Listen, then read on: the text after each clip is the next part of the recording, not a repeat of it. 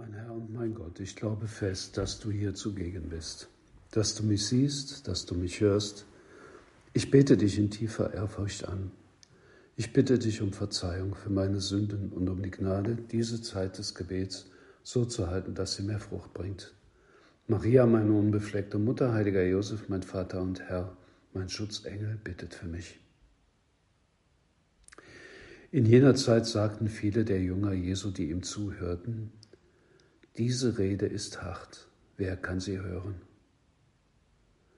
Worum ging es da? Jesus hatte von der Eucharistie gesprochen. Er hatte gesagt, dass er selbst das Brot des Lebens ist. Dann heißt es im Evangelium weiter, Daraufhin zogen sich viele seiner Jünger zurück und gingen nicht mehr mit ihm umher. Da fragte Jesus die Zwölf, wollt auch ihr weggehen? Simon Petrus antwortete, Herr, zu wem sollen wir gehen? Du hast Worte des ewigen Lebens. Wir sind zum Glauben gekommen und haben erkannt, du bist der Heilige Gottes. Fällt Ihnen etwas auf? Ist es in unseren Tagen nicht ähnlich? Die Kirche verwaltet in ihrem Lehramt den Glaubensschatz, das, was Christus uns gesagt, geoffenbart hat. Manches davon stößt mit dem aktuellen Zeitgeist heftigst zusammen. Deshalb gibt es Stimmen auch in der Kirche, die sagen, wer kann das heute noch hören? Wenn es nicht an die jetzigen Auffassungen angepasst würde, dann würde die Kirche nicht mehr akzeptiert. Sie würde so außerhalb stehen. Aber ist es wirklich so, dass sich die Kirche nicht um die aktuelle geschichtliche Stunde kümmert? Natürlich tut sie das. Seit eh und je. In ganz besonderer Weise durch die Konzilien und die Verlautbarungen des Lehramtes. Da gibt es einiges, was der Zeit angepasst werden muss. Anderes aber steht für immer fest. Es ist das sogenannte Depositum Fidei, also der Glaubensschatz, der Inhalt dessen, was Gott uns geoffenbart hat. Und das ist nicht unser Produkt. Es ist uns gegeben.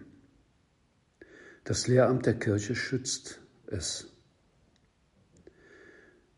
Die Kirche ist keine politische Partei, die ihr Programm per Abstimmung festlegt, sondern sie ist die Familie Gottes unter den Menschen mit dem Auftrag, das Evangelium in der ganzen Welt zu verkünden, in seiner ganzen Fülle.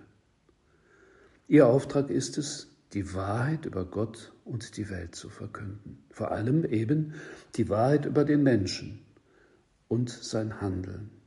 Also die Wahrheit, wer er ist und wohin er geht und was das Gute ist.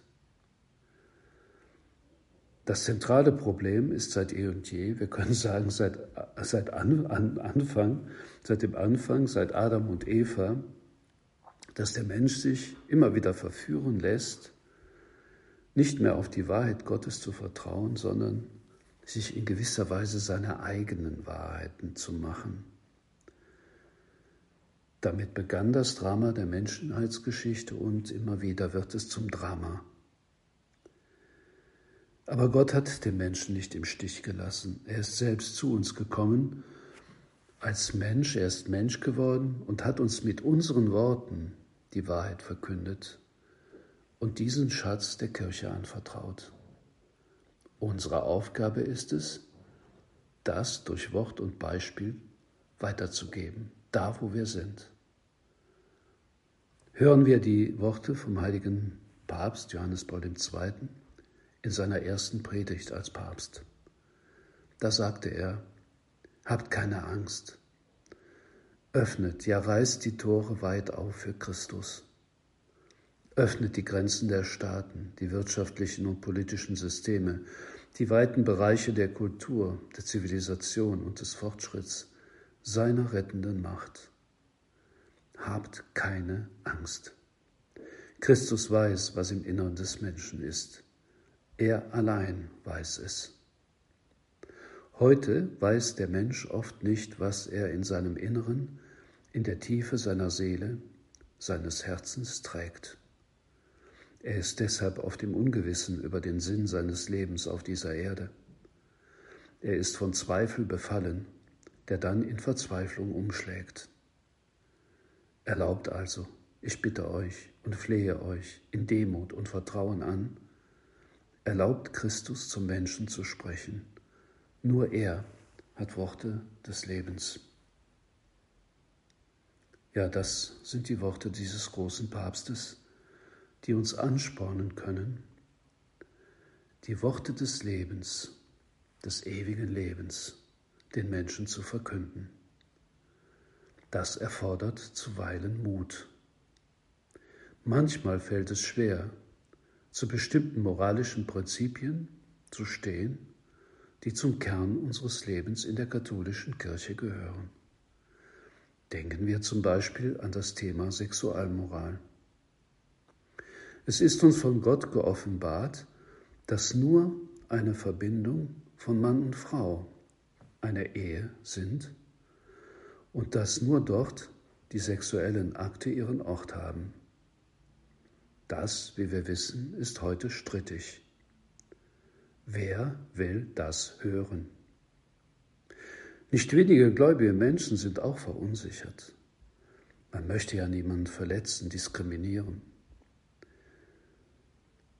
So fragt uns der Herr heute, wollt auch ihr gehen? Nein, Herr, wohin sollen wir gehen? Nur du hast Worte des ewigen Lebens. Und diese Worte möchte ich verkünden, und zwar so, dass sich ihre ganze Leuchtkraft entfaltet. Es ist ja nicht unsere Idee oder es sind nicht unsere Worte, es sind deine Wahrheiten, Herr. Im Matthäusevangelium, da hören wir folgende Worte Jesu. Ihr seid das Salz der Erde.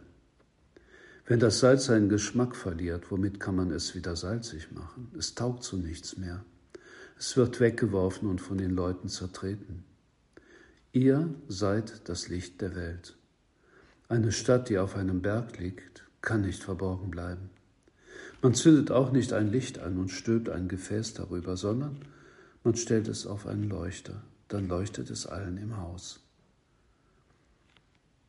Salz und Licht sein, das ist es, was heute so nötig ist. Und es ist ganz besonders eure Berufung, die ihr mitten in der Welt lebt, in der Familie, im Beruf, in der Freizeit, dort dieses Licht Gottes zum Leuchten zu bringen, durch eure Worte und eure Taten. Viele Menschen heute kennen den Glauben gar nicht oder haben ein völlig verzerrtes Bild davon.